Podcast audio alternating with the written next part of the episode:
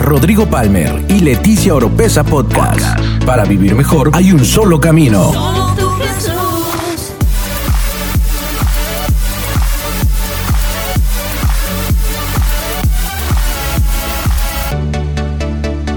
Escucha todas las semanas la clave para tener una mejor vida. Una mejor vida.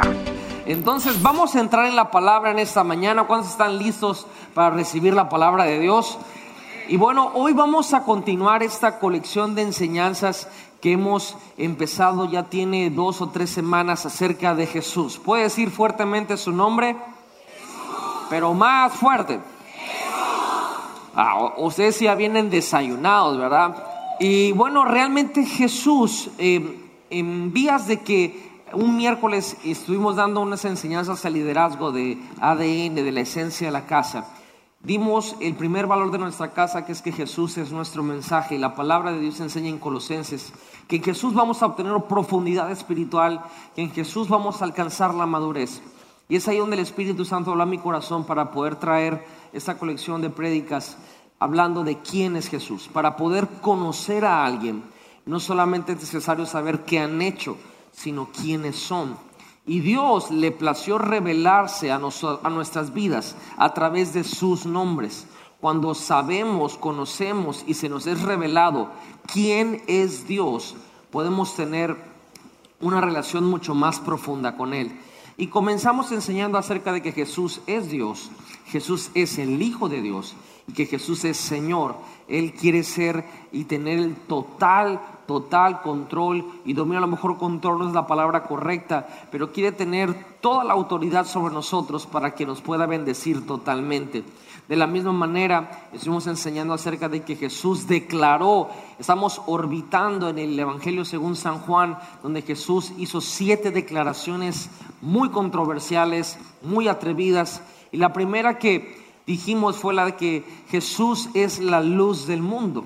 La palabra enseña claramente que en el Salmo 119, 105 dice que lámpara es a mis pies tu palabra, lumbrera en mi camino.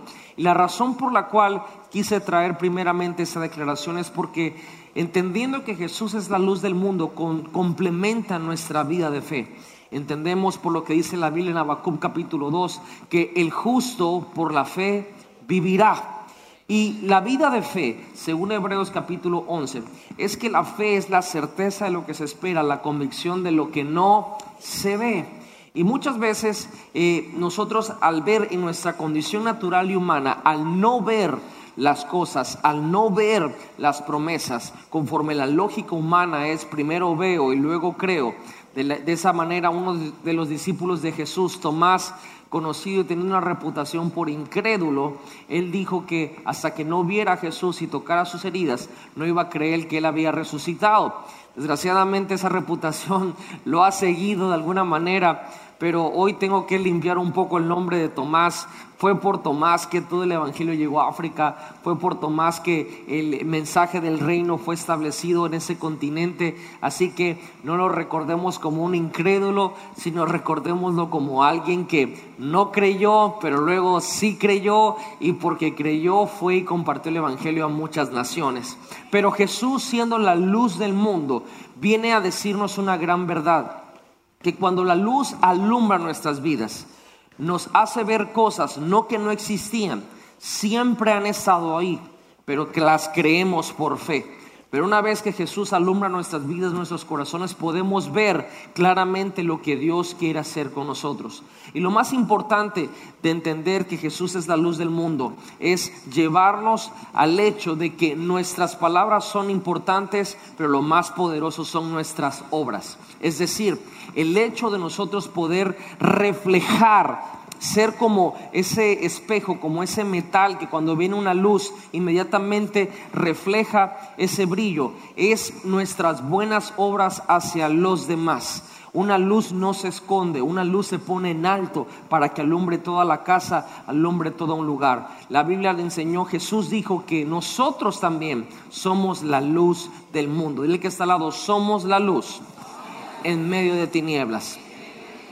Y la- el domingo pasado compartimos acerca de cuando Jesús dijo, yo soy el pan de vida. y hablamos acerca del compromiso, hablamos acerca de que ese pan es en la presencia de Dios y que Jesús fue 100% hombre, 100% Dios. Y hablamos de cosas tremendas que solamente le estoy dando un repaso para entrar a la palabra el día de hoy que vamos a hablar una declaración que Jesús dio y que aparentemente no se escucha tan espectacular, pero sin embargo conlleva una, un contenido fabuloso, un contenido que tiene muchísimo que ver el día de hoy con lo que hacemos, que es lo que se llama iglesia. Y Jesús quiere darnos un principio clave de cómo es que Dios es, cómo, cuál es su naturaleza de ser de Jesús y cómo nosotros podemos permanecer en ese lugar. Y vamos a hablar acerca de cuando Jesús declaró eso. Yo soy la vid verdadera. Y eso ocurrió en el libro de Juan capítulo 15. Y vamos a ir a la escritura para poder leerlo. Y hoy se lo voy a leer de dos versiones. Normalmente usted tiene ahí en sus manos, en la Biblia, ya sea el libro físico, en una aplicación, en su iPad, tablet, lo que sea, y lo leemos a veces en la Reina Valera, cualquiera que sea de sus revisiones 1890, 1995, hay una en el 2014, hay una versión contemporánea, hay una versión de esto. Y le voy a leer estos pasajes de dos versiones particulares, la nueva traducción viviente y la segunda de una versión que se llama The Message. The Message solamente está en inglés, pero nos tomamos, porque le amamos mucho, el tiempo para poder traducírsela al español y pueda seguirla con nosotros ahí en las pantallas. Vamos a leer 17 versos en cada una de las versiones. ¿Puede el servicio de las 10 aguantar 17 versos de la escritura? No hay ningún problema. Ok. Juan capítulo 15, versos del 1 en adelante, dice la escritura. Yo soy la vid verdadera y mi padre es el labrador. Él corta de mí toda rama que no produce fruto y poda las ramas que sí dan fruto, para que den aún más. Ustedes ya han sido podados y purificados por el mensaje que les di. Permanezcan en mí y yo permaneceré en ustedes. Pues una rama no puede producir frutos si la cortan de la vid. Y ustedes tampoco pueden ser fructíferos a menos que permanezcan en mí. Ciertamente yo soy la vid, ustedes son las ramas. Los que permanecen en mí y yo en ellos producirán mucho fruto, porque separados de mí no pueden hacer nada.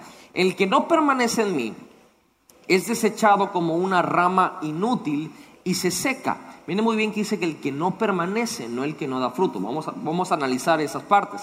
Todas esas ramas que se juntan en un todas esas ramas, perdón, se juntan en un montón para quemarlas en el fuego. Si ustedes permanecen en mí y mis palabras permanecen en ustedes, pueden pedir lo que quieran y les será concedido. Cuando producen mucho fruto, demuestran que son mis verdaderos discípulos. Eso le da mucha gloria a mi Padre. Yo los he amado a ustedes, tanto como el Padre me ha amado a mí. Permanezcan en mi amor. Cuando obedecen mis mandamientos, permanecen en mi amor, así como yo obedezco los mandamientos de mi Padre y permanezco en su amor. Les he dicho estas cosas para que se llenen de gozo. Así es, desbordarán de gozo. Este es mi mandamiento. Ámense unos a otros de la misma manera en que yo los he amado. No hay un amor más grande que el dar la vida por los amigos. Ustedes son mis amigos si hacen lo que yo les mando. Ya no los llamo esclavos, porque el amo no confía sus asuntos a los esclavos. Ahora ustedes son mis amigos. Dile que ese lado, soy amigo de Dios. Porque les he contado todo lo que el Padre me dijo. Ustedes no me eligieron a mí, yo los elegí a ustedes. Les encargué que vayan y produzcan frutos duraderos. Así es, así el Padre les dará todo lo que pidan en mi nombre. Ese es mi mandato ámense unos a otros. Ok, eh, creo que este pasaje es, claro, hay muchas cosas que podemos tocar ahí. Ahora quiero tomarme el tiempo para leérselos en la versión de Message. Usted me puede acompañar ahí en las pantallas y dice la escritura. ¿Sí pueden aguantar otros 17 versos? Yo, a lo mejor este, van atrasados con el plan de lectura, aquí se ponen el día ya con esto. Dice, yo soy la vid real y mi padre es el granjero. Él colocará todas las ramas en su lugar que no lleven uvas. Y cada rama que lleva la fruta de la uva, la limpiará y podará para que tenga aún más. Ustedes ya están podados de nuevo por el mensaje que he hablado. Vivan en mí, hagan su casa en mí igual que yo en ustedes. De la misma manera que una rama no puede soportar uvas por sí sola, pero solo por estar unida a la vid sí lo puede hacer, no se puede dar fruto a menos que se unan conmigo. Yo soy la vid, ustedes son las ramas. Cuando están unidos conmigo y yo en ustedes en una relación íntima y orgánica, la cosecha es segura de ser abundante. Separados de mí no se puede producir nada. Cualquiera que se separe de mí es como madera muerta recogida y tirada en la hoguera. Pero si ustedes se hacen como en casa conmigo y mis palabras están en su casa, pueden estar seguros de que todo lo que pidan serán escuchados y recibirán respuesta. Qué promesa tan más bonita, ¿verdad? Así es como mi Padre muestra quién es. Es decir, así es como Dios se da a conocer. Cuando ustedes producen uvas o fruto, cuando maduran como mis discípulos, les he amado como mi Padre me ha amado. Háganse en casa en mi amor. Si siguen mis órdenes, estarán íntimamente en casa en mi amor. Eso es lo que he hecho. He mantenido los mandamientos de mi Padre y me he hecho en casa en su amor.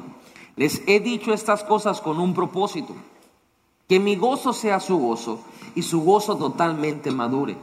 Este es mi mandamiento máximo, amarse el uno al otro como yo les amo. Esta es la mejor manera de amar. Pongan su vida en la línea de sus amigos. Ustedes son mis amigos cuando hacen las cosas que con amor les ordeno. Ya no les llamo sirvientes, porque los sirvientes no entienden lo que su maestro está pensando y planeando. No será así más. Yo les he llamado amigos porque les he dejado a cargo en todo lo que he escuchado y visto de nuestro Padre ustedes no me eligieron a mí. Recuerden, yo les elegí y les puse en el mundo para dar fruto, fruto que no se estropea, como portadores de fruta. Lo que sea que piden al Padre en relación a mí, Él les da todo. Pero recuerden el comando raíz, lo más importante, amarse unos a otros. La verdad es que solamente leyendo estos pasajes en diferentes perspectivas, en versiones, añaden muchísimo a nuestra vida y esclarecen muchísimas cosas.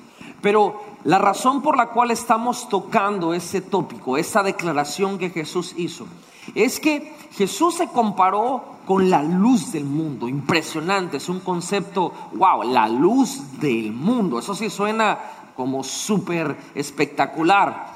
Se comparó con el pan que da vida, algo que si no comes, pues obviamente mueres.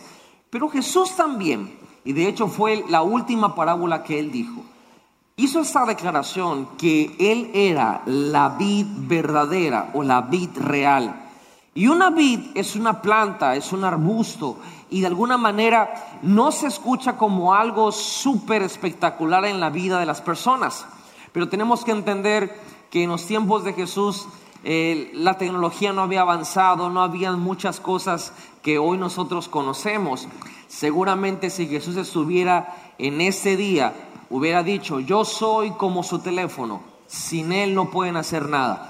Algo así, hubiera dicho una parábola con lo que hoy nosotros estamos acostumbrados. Hubiera enseñado, en vez de decir a los, eh, a los maridos que amaran y la onda, había dicho, maridos, Ah, traten a sus mujeres como tratan a su iPad. ¿Cómo es eso? Le meten mano todo el día. O sea, hubiera agarrado cosas cotidianas para darnos a entender un principio poderoso que iba a cambiar nuestras vidas. Seguramente Jesús mientras caminaba en las ciudades, en los pueblos, en las aldeas, y, los que han ido a Israel, de alguna manera eh, recuerdan que hay muchos caminos donde hay vid o, estas arbustos, esas matitas que producen ciertos frutos. Y por eso antes de poder entrar en los conceptos espirituales, hoy quizás nosotros no estamos familiarizados en qué es una vid. Más, le hago una pregunta. ¿Cuántos de los que están aquí alguna vez en su vida han tenido enfrente una vid? Mira, como cinco personas en todo el auditorio. Ahora, a lo mejor quizás sí la ha tenido, pero ni, ni sabe usted que era una vid, ¿verdad? ¿Qué es una vid? Porque Jesús se comparó, hizo una analogía, una parábola con eso. ¿Qué es una vid? Y fui a investigar lo que es una vid. Y una vid es una planta cuyos tallos requieren apoyo. Sube a un árbol o a una estructura, se expande y la vid tiene la particularidad que puede escalar con ramas y con lianas, con apéndices agarrados de otros tallos, de otros árboles y de otros arbustos. La madera de la vid es muy importante para la condición o para la raza humana. Otra cosa muy importante que, que investigué de la vid es que la vid, ese arbusto, tiene un hábito y tienen el hábito de crecer a través de sus ramas, a través de sus tallos. Es la forma en que se extienden y se expanden. Ahora, en la antigüedad, la vid simbolizaba la vida, simbolizaba algo sagrado. Y las uvas o el fruto de la vid representaba cosechas grandes, representaba recompensas, representaba frutos de la labor, trabajo duro, representaba ideales, representaba visión. Jesús se compara con esto porque nos va a dar a entender cuál es su concepto de Él para con nosotros y de nosotros para con los demás. La vid tiene una particularidad que a mí me llamó la atención. La vid mata árboles. La, vid va con un árbol, lo enrolla, lo ahoga, lo asfixia y termina matándolo. Y dije, Dios mío, ¿por qué Jesús se comparó con una vid si tienen ese comportamiento? Y ahorita vamos a ver por qué razón. La vid tiene otra particularidad, tiene una gran resistencia a la ruptura o a la tirada, es decir, no es fácil tumbar una vid.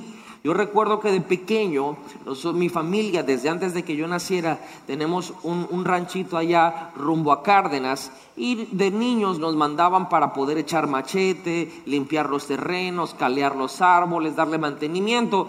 Y pues eh, yo era feliz, nos mandaban con machete, con coa, pala cucharona, pala de esa plana y a trabajar la tierra, ¿verdad? Y eh, en momentos de diversión, pues un niño con un machete te sientes samurái, te sientes ninja o algo así, ¿verdad? Y andaba yo ahí con mi machete acapulqueño y me gustaba mucho irme a las matas de plátano, porque las matas de plátano pues son como algodoncito, la verdad, agarras el machete y si le pasas bien la lima, agarras la mata y le haces así y se corta de un tajo. Un niño de 9, 10 años tiene la fuerza para poder cortar una mata de plátano de un tajo. Y normal, los, los troncos, si se puede llamar, aunque no son en madera, las matas de plátano, el tallo es como de este grueso. Sin embargo, con un machetazo, ¡fum! pero pasa como cuchillo caliente en mantequilla. ¡Fum! Y uno se siente como que está en una caricatura. Ya se hace poses. Yo hacía poses y toda la onda. Pero en esa que estaba ya uno que cortabas una mata, luego mi abuelita nos regañaba, pero cortábamos una mata y cortábamos otra y cortábamos otra. Y de repente yo recuerdo que vi, ahora sé que es una vid, pero había un arbustito que tenía un tronco como de este ancho y andaba yo cortando matas de plátano y dije, ah, ese tronquito, ahorita me lo echo también. Y voy y O sea, realmente son súper fuertes. No es tan fácil tumbar una vid tienen una resistencia impresionante. Y Jesús se compara con ella porque así mismo es Él. Por ejemplo, cuando una vid no produce fruto, cambia su estatus y ahora se convierten en lo que conocemos como hiedras venenosas o vids que hacen daño, dan alergias, causan algunas reacciones no correctas. Y Jesús da a entender esta parte de la vid porque el crecimiento de una vid está predispuesto por el apoyo que tienen sus tallos o el apoyo que tienen sus ramas. Es decir, si una rama de una vid no es apoyada correctamente, cae al suelo y deja de producir fruto. El fruto de la vid puede crecer en la sombra, sí, pero va a dar su dulzura máxima cuando tiene el contacto directo con la luz del sol es muy importante el lugar en donde está puesta una vid. Ahora, ¿por qué Jesús, entendiendo naturalmente lo que es una vid, por qué se compara con ella? ¿Y por qué dice, yo soy la vid verdadera o la vid real? Primeramente tenemos que entender que la vid no es un árbol. La vid es una categoría por sí sola. Y al ver eso, yo dije, Dios mío, qué, raro. O sea, eh, yo hubiera dicho, soy el árbol, una ceiba o algo así, ¿no? Pero soy la vid verdadera. Inmediatamente tenemos que ver que todo lo que Jesús representa siempre es un nuevo pacto. Todo lo que Jesús es, eh, lo que fue en el Antiguo Testamento es una sombra de lo que Jesús es. Y en el libro de Génesis encontramos que cuando Dios, el labrador, el jardinero, el granjero, como lo dice la parábola, Jesús dijo, yo soy la vid, mi padre es el labrador. Dios plantó en el huerto de Edén un árbol, bueno, varios, pero hubo uno específicamente que se llamaba el árbol de la vida, ¿lo recuerdan? Y Dios le dice a Adán que todo el que comiera ese fruto iba a vivir eternamente. Ahora, ya existía ese árbol. Jesús llega en el Nuevo Testamento y dice, yo no soy el árbol de vida, yo soy la vid verdadera. Ahora, como les mencioné en la naturaleza, la vid mata árboles. Porque Jesús está diciendo lo siguiente, yo soy un nuevo pacto. Ustedes habían escuchado que había un árbol de vida. Yo no soy ese árbol de vida. Yo soy una vid verdadera. Vengo a quitar y remover ese concepto. ¿Qué concepto? El concepto de que el hombre en el huerto de Edén solamente estaban Dios y el hombre. Y punto, no había más. O sea, Adán y Eva y el hombre, no había nadie más. Sin embargo, Jesús viene a introducir un concepto relacional, un concepto de que yo soy la vid y ustedes son las ramas y las ramas se enrollan en el tronco y las ramas se enredan unas a otras, queriendo decirnos que ahora en la iglesia y en el cuerpo de Cristo, para poder dar fruto, para ser productivos, para poder realizarse en la vida, no solamente tiene que ver con una relación con Dios, sino una relación de los unos con los otros. Es decir, no existe tal cosa como que yo estoy bien con Dios, pero odio a todo el mundo porque todo el mundo es mala onda y no confío en los hombres. No, la Biblia dice, para que tú puedas dar fruto, quiero enseñarte quién soy yo, cómo me manejo yo, qué represento yo. Y yo soy la vid verdadera. Es decir, yo soy el tronco, yo soy el tallo, ustedes son las ramas. Y las ramas tienen que estar conectadas a mí. Y las ramas tienen que estar conectadas unas con otras, si no, no van a hacerla como tienen que o como supuestamente tienen que triunfar. Este es un concepto relacional. Ya hablamos de que Jesús es la luz y eso tiene que ver con Él y nosotros. Ya hablamos de que Jesús es el pan y tiene que ver con cómo Él nos nutre a nosotros. Pero ahora Jesús viene a introducirnos el concepto de que no solamente es estar con Él, sino es estar con otras personas. Y esto nos abre el panorama grandemente porque una vid da frutos. Y yo quiero mostrarles una foto que de, un viñedo, a lo mejor muchos no, no, no, no, normalmente no tienen el acceso a ver esto, pero ahí, y no necesariamente porque parece una cruz, pero en los viñedos les ponen estas cosas para que la vid cuando empieza a crecer, empieza a tener un apoyo en algo y empieza a enredarse ahí y se va nutriendo, las raíces crecen profundamente, las ramas crecen hacia arriba y de esa manera, en un proceso de tiempo, comienza a dar fruto. Tienen un apoyo, diga conmigo, conmigo, perdón, apoyo. Ahora, en el verso 2 de este libro de Juan, capítulo 15, nosotros hemos leído y, y dice la Biblia que toda rama que no da fruto, Dios el Padre la corta. eso dice su, Biblia, ¿va? Y dice que los que dan fruto la limpia para que lleve más fruto. La palabra cortar, que muchas versiones dice, su versión Reina Valera realmente dice la quitará, ¿verdad? Ahí la tiene por ahí a la mano. Dice, toda rama que no da fruto mi Padre la quitará, ¿verdad?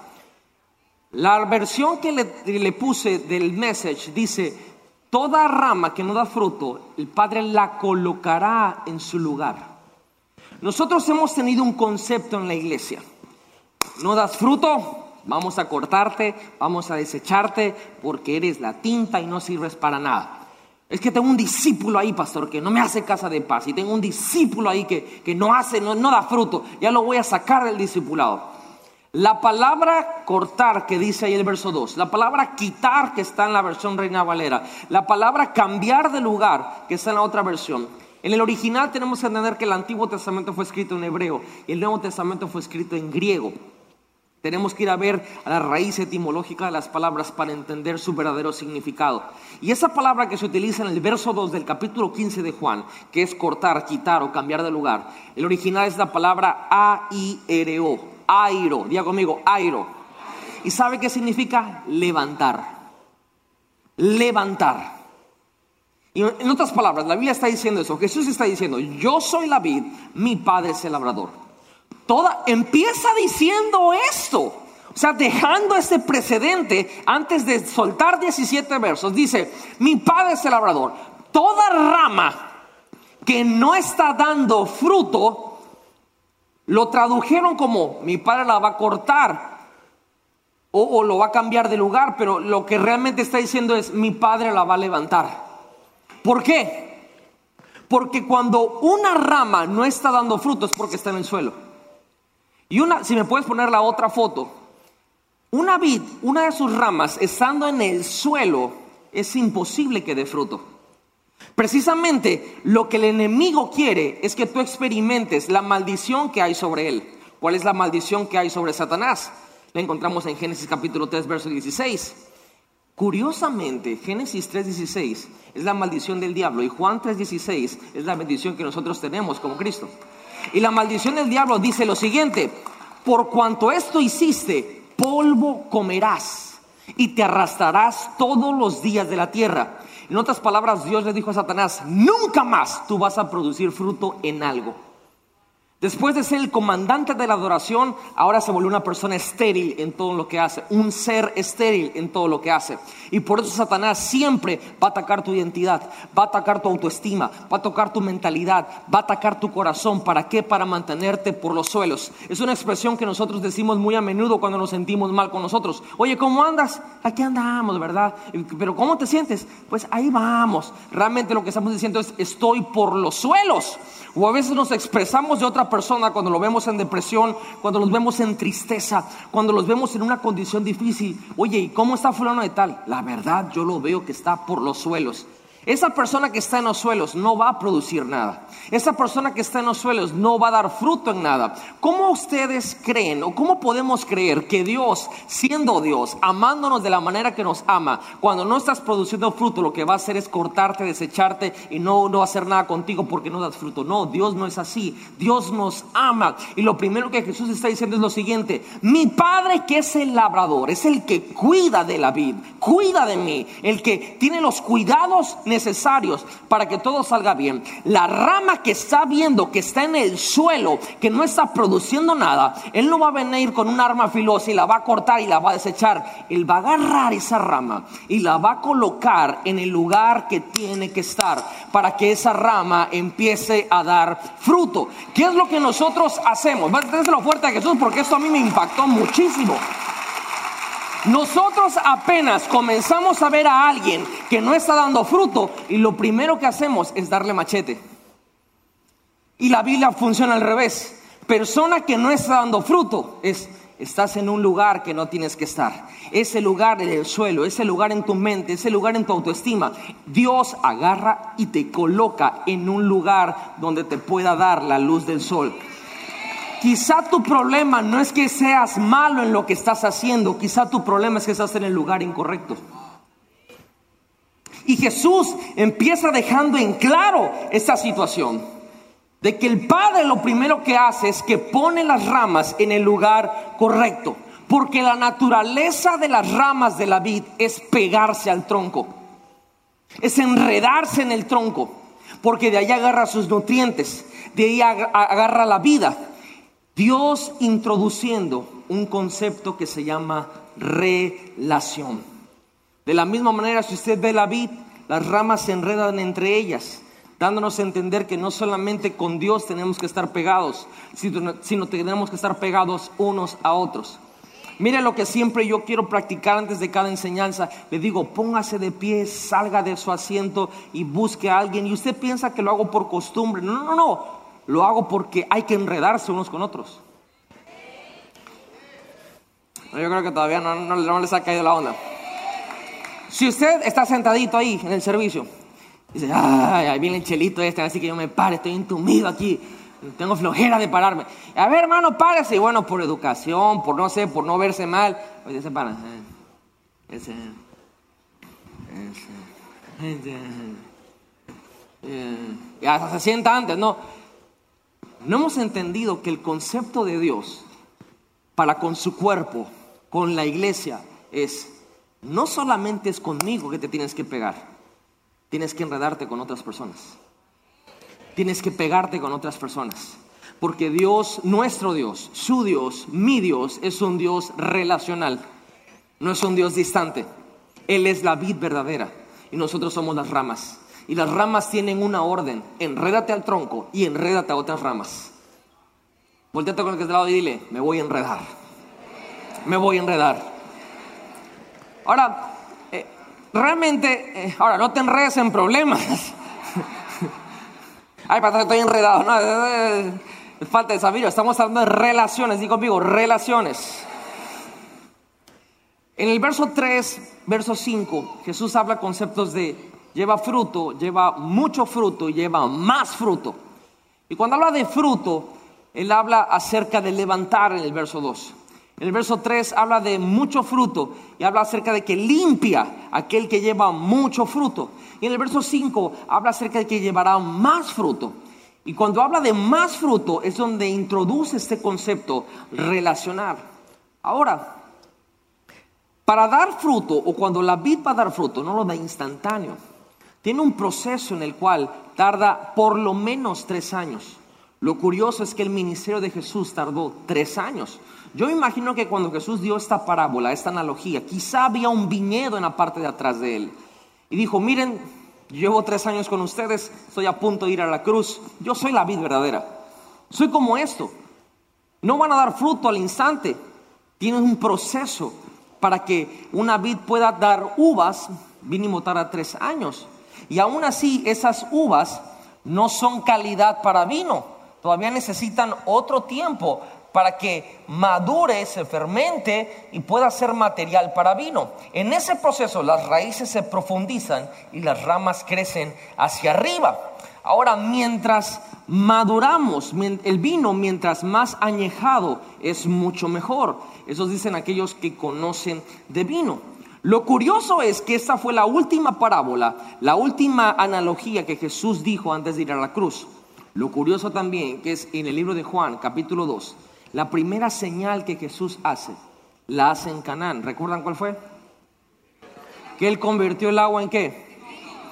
Dice la Biblia en el capítulo 2, en el verso 11, que esos fueron los principios de señales que hizo Jesús. Y ahí él mostró su gloria. Lo interesante de esto es que en un instante Jesús transformó el agua en vino. La vid necesita tres años para dar uva, necesita dos años más para que esa uva se vuelva calidad de vino y necesita muchos años más para que ese mosto se fermente y sea un vino de calidad y de buen gusto. Jesús cuando transformó el agua a vino hizo el mejor vino y lo hizo al instante. ¿Por qué? Porque él demostró lo siguiente, yo soy el Señor del tiempo. Yo puedo comprimir el tiempo. En el capítulo 4, verso 46, Jesús regresa a Canaán y un oficial, no el que, el que Jesús mandó la palabra solamente y que no quería que fuera a la casa, ese es otro oficial, tenía un hijo, no un siervo, un hijo que estaba enfermo. Y él sí quería que Jesús fuera a su casa, pero ¿cómo es Jesús que siempre nos cambia la pichada? En el verso 50 Jesús le dice, no, no es necesario, ve y tu hijo va a, estar, va a ser sano dándonos a entender que no solamente es el Señor del tiempo, sino también es el Señor del espacio. ¿Y por qué esos conceptos son importantes? Tiempo y espacio. Porque la ciencia, para determinar cualquier concepto en la naturaleza humana, utiliza el tiempo y el espacio. Jesús vino a decir, yo soy el Señor del tiempo y del espacio. Pero aún siendo el Señor del tiempo y el espacio, a Él le plació que para que alguien dé fruto necesita proceso. y necesita un proceso relacional. Es decir, la Biblia dice que el hierro se afila con otro hierro y asimismo un hombre con otro hombre. Es decir, el proceso de las relaciones va, va a hacer que en nuestras vidas se produzca un fruto que no puede ser algo instantáneo. Uno valora a las personas no por una acción, sino por la perseverancia en el tiempo de las acciones. Mi esposa hace un tiempo me dijo, mi amor, cuando yo me casé contigo yo pensé que estaba enamorada. Y estaba yo muy, dije, ¿estaba? Sí, la verdad estaba enamorada. Ya no, no, y no solamente eso me dice. Y yo antes este, te amaba, ah, me amabas, ya no me amas. No, ahora te amo más. Bueno, más te vale, le dije. Y me explicó diciendo lo siguiente, que cuando uno conoce a alguien, uno se siente enamorado, no piensa que ama las cosas, pero no es cierto, eso es mentira. Tú no puedes amar a alguien así. Ahora, pero cuando pasa el tiempo, pasan los años, pasan los errores, pasan los defectos, pasan las pruebas, pasan las cosas bonitas y todo eso, después de un tiempo, de un proceso, tú puedes decir, con todo lo que he visto, poniendo todo en la balanza, yo puedo decir, ahora sí te amo. Una relación siempre va a ser probada por el tiempo. Va a ser probada por ese proceso tan importante. Por eso Jesús, teniendo el poder para transformar agua en vino, nosotros siendo ramas que producimos uva, que produce fruto, Dios dice, no lo voy a hacer en un servicio, no lo voy a hacer en, en una administración, vas a tener un proceso de formación. Y ese proceso se llama relación. Dile al que está al lado, voy a relacionarme más. Dile, mucho más. Ahora, Jesús fue 100% Dios, 100% hombre. Y, y, con eso quiero darme a entender de que Él tenía el conocimiento que necesitamos saber. Pero imagínense lo difícil y lo frustrante que era para el Hijo de Dios, el Hijo del Hombre, darnos lo que nosotros necesitábamos saber. Y Él dijo, ¿cómo les explico cómo trabajo yo? Vio la vid y dijo, miren, yo soy ustedes ven esa vid, que es una vid natural. Yo soy la vid verdadera. Empezó a darnos a entender que Dios se preocupa por la vid, cuida de la vid. ¿Por qué? Porque este concepto tiene que ver con productividad. Di conmigo, productividad. El concepto de yo soy la vid verdadera nos va a dar a entender que la productividad no solamente es individual, sino que la, la productividad también es en conjunto, también es en cuerpo.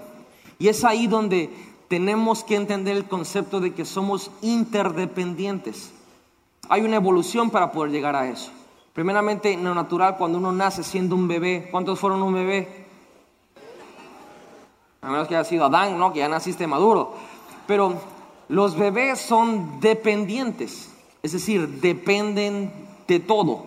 Para comer dependen de los padres, para limpiar sus necesidades dependen de sus padres, son 100% dependientes. Crecen, se vuelven niños, se vuelven adolescentes y entre la adolescencia y la juventud el ser humano quiere ser independiente porque eh, está en esa línea delgada de la rebeldía y de la independencia, ¿verdad? Pero llega un momento en la madurez donde uno entiende el concepto que somos interdependientes. Significa que tú eres tú, eso no te lo quita nadie, pero que necesitas de otros. Y este concepto de la vid verdadera nos queda en entender la interdependencia. Dependemos de Dios. Jesús dijo, separados de mí, ustedes no pueden hacer nada. Separados de mí no van a producir nada. Esa es la dependencia de Dios. Pero al mismo tiempo, ustedes tienen que cargar con fruto. Esa es la independencia en que nosotros tenemos que rendir cuentas. Pero ustedes son ramas y yo soy el tallo. Entra el concepto de la interdependencia donde necesitamos igual de otros para poder producir y llevar ese fruto. Una rama está atado a la vid. Jesús por eso introduce el concepto relacional a través del discipulado. Por eso enseñamos tanto que un discípulo se ata al mentor.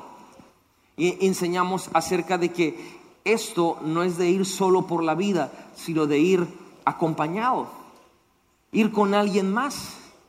Y a veces nosotros venimos como Juan por su casa a la iglesia, así como entramos, así salimos y no nos preocupamos de nada ni de nadie. Y mientras estemos bien, no hay problema. Lo que le pasa a los demás, pues allá a ellos, ¿verdad? Y eso no es lo que Dios está diciendo.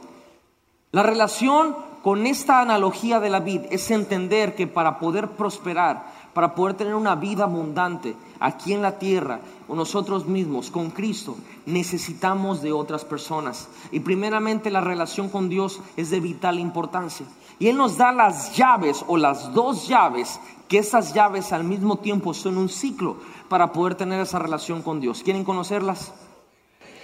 Jesús nos dice, yo lo único que he hecho es obedecer lo que mi Padre me ha mandado hacer.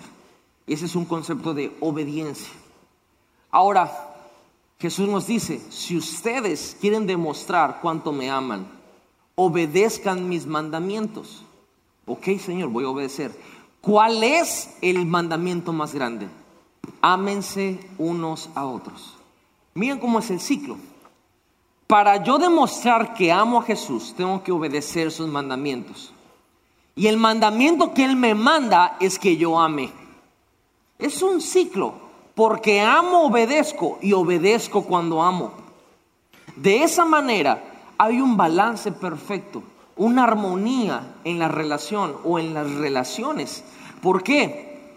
Porque cuando yo voy a obedecer a Dios, Él me va a mandar amar a una persona, amar a otras personas a través del servicio a, través de poner nuestras necesidades atrás y anteponernos para las necesidades de otros. El fruto de amar que Jesús está diciendo en este pasaje es lo siguiente.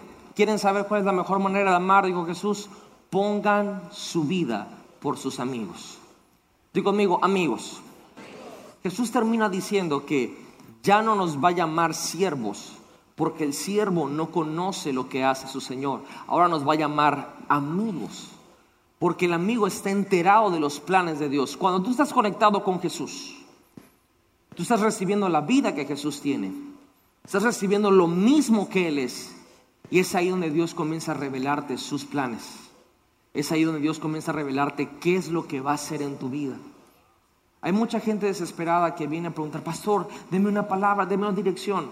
Y no está mal, gloria a Dios, qué bueno, yo también pido dirección muchas veces. Pero cuando estamos conectados con Dios, quiero decirle, tú lo único que recibes son confirmaciones, porque dirección siempre vas a tener. Conectado a Él, ahora entras en esta categoría de que ya no eres un siervo solamente, sino eres un amigo de Dios. Y yo no sé ustedes, pero yo quiero ser un amigo de Dios. Y para poder ser este amigo de Dios, hay un mandamiento máximo. Hay un comando raíz. Me encanta cómo lo dice esa versión de Message, por eso me tomé tiempo de leérselos. Y este comando raíz es, ámense unos a otros. Esto es tan poderoso como la luz del mundo, esto es tan poderoso como el pan de vida, porque realmente esto nos lleva a una práctica inevitable todos los días, a menos que vivas en una burbuja, vas a convivir con personas. ¿Cómo vas a demostrarle a Dios que lo amas? ¿Cómo vas a demostrarle a Dios que lo obedeces? Amando a otros. Si no puedes hacerlo con lo que ves, ¿cómo lo vas a hacer para con aquel que no puedes ver? La amistad con Jesús va a llevar en nuestra vida a desarrollar el ponernos antes de otros. Y es ahí donde cuando tú empiezas a amar a alguien antes que tus propias necesidades, ahí te garantizo que se te va a revelar la profundidad del amor que Dios tiene para ti. Dios dice, yo te amo, yo te cuido, y tú dices, lo creo y lo recibo, pero no lo entendemos. ¿Cuándo entendemos cuánto Dios nos ama? Cuando tú haces lo mismo con otras personas. Yo no se lo puedo explicar con palabras, no puedo, o sea, es literal imposible. Pero el hecho de yo ir con alguien y amarlo a como la Biblia me dice que tengo que hacerlo, esa persona recibe el amor, pero yo recibo algo mucho mejor. entiendo cuando Dios me ama a mí. Porque sé lo que me costó hacer lo que hice. Sé lo que pasó en mi mente. Sé lo que yo tuve que dejar a un lado. Sé todo aquello que costó. Y eso no lo puedo poner en palabras. Dios dice, yo quiero que tú sepas cuánto te amo. Quiero que tú sepas qué es lo que yo he hecho contigo. Y para que se pueda entender, no es con palabras. Yo soy la vid, ustedes las ramas. Van a llevar fruto, van a ser productivos. Van a realizarse en la vida cuando estén conectados conmigo, pero tienen que conectarse con otros. Ese es el, el mandamiento más grande, es el máximo, es el comando raíz. Amen a los demás, pongan su vida por sus amigos. Y ahí van a entender cuánto les he amado. Inmediatamente después de eso, fue a la cruz. Fue a la cruz. Fue su último mensaje. Ese fue su último mensaje.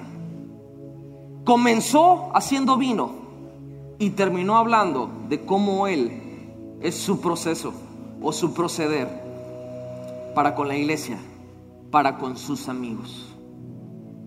¿Cuántos tienen amigos? Espero que tengas. No, pasó porque la gente es mala onda no se va. La gente siempre va a fallar. Tú también vas a fallar. Te aseguro que tú le has fallado a mucha gente. Pero cuando uno está con amigos de verdad, algo te reta, algo te lleva a cambiar, a ser mucho mejor. Y esa relación no tiene precio. Esa relación tú la proteges, la cuidas, la honras. ¿Cuántos creen que son hijos de Dios? ¿Cuántos están orgullosos de ser siervos de Dios? Todo eso es lindo. Pero ¿sabes cuál fue el último mensaje que Jesús dejó a sus seguidores? Quiero que sean amigos. Quiero que sean mis amigos.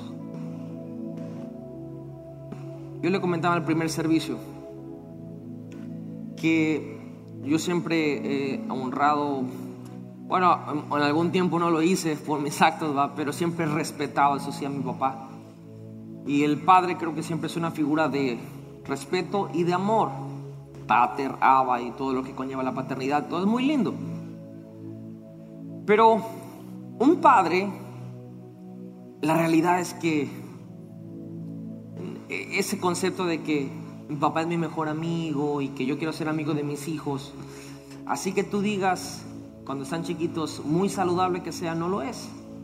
Porque ellos se pueden familiarizar contigo y ya no respetarte ni recibirte. Y siempre para mí mi papá ha sido una figura de respeto y de amor. Pero ya no soy un niño. Yo quisiera ser niño otra vez, ¿va? pero ya no, no se puede. Y he pasado mis etapas de niño, adolescente, adolescente a un joven, a un joven adulto. Y, bueno, ahí vamos todavía, la llevamos. Creo que me hace falta mucho por aprender y soy muy maduro en muchas cosas. Pero algo he visto en mi relación con mi papá, que conforme voy creciendo y voy madurando, él me sigue tratando como un hijo. Pero cada vez él se abre más y me confía más cosas. Y con mucha, con mucha sabiduría lo digo, es como si fuera una amistad. Porque conforme tú vas teniendo más relación con alguien, realmente se va profundizando. Me encanta cómo lo dice esa versión que dice, necesitan una relación real, profunda y orgánica conmigo para poder dar fruto, para poder ser productivos. Jesucristo vino para que tengamos vida, por supuesto. Pero para poder realizarse en la vida, uno tiene que ser productivo. Si no eres productivo, vas a sentir que fracasaste, por más que tengas beneficios. Y para poder ser productivo, Jesús está diciendo, necesitas una relación conmigo y necesitas una relación con los demás. Por eso les dejo este proceso. Conéctate conmigo, conéctate con otro. Entender que Jesús es la vid verdadera nos va a llevar a nosotros a que la persona que esté al lado de nosotros ya se sacó la mejor, el mejor premio del mundo. Porque va a saber que, que nosotros estemos presentes es sinónimo de apoyo, es sinónimo de amor, es sinónimo de que ahí vamos a estar para bendecir sus vidas. Qué bonito se siente que nos den, pero qué maravilloso es dar. La Biblia dijo, es mejor dar que recibir. Por eso, antes de terminar, si la alabanza puede pasarse, quiero dejarte en mente, iglesia, esa próxima semana, lunes, martes, miércoles, jueves, viernes, sábado, domingo, ¿cómo tú puedes ser una persona que ame más? ¿Cómo puedes cumplir este mandamiento? De amar, poner la vida por las personas. Te aseguro que va a ser difícil, te aseguro que quizá vas a ver que hay otras prioridades, pero quiero que en esta semana tú conozcas que tanto Dios te ama a ti y pongas la vida por otras personas. ¿Estarías dispuesto a hacerlo? ¿Por qué no donde tú estás quiero que cierres tus ojos?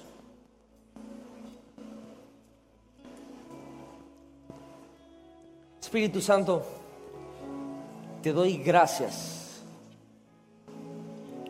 por lo que tú haces en nuestras vidas día a día. Tú eres la vid verdadera. Nosotros somos las ramas.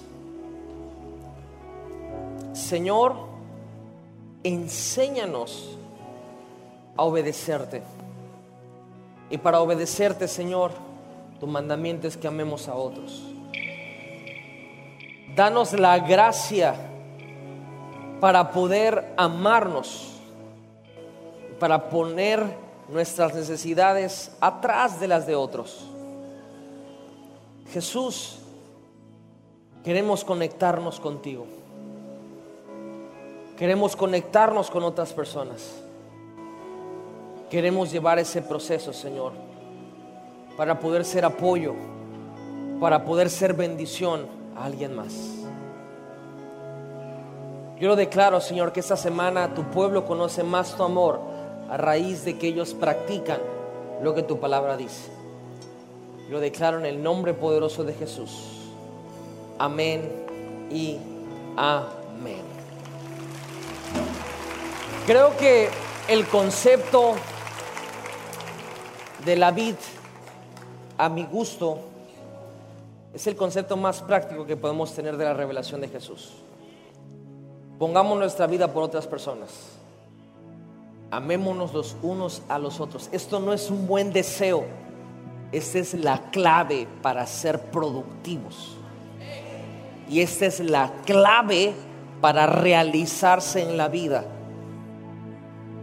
No se puede explicar con palabras. Se tiene que experimentar en persona. Volteate con el que está al lado y dile, brother o sister o como quieras, dile, te amo. Es más, pregúntale, ¿qué necesitas? Quiero ayudarte, quiero apoyarte. Vamos, tómate unos dos, tres minutos, volteate con alguien y pregúntale si tiene alguna necesidad y ve cómo puedes ayudarlo.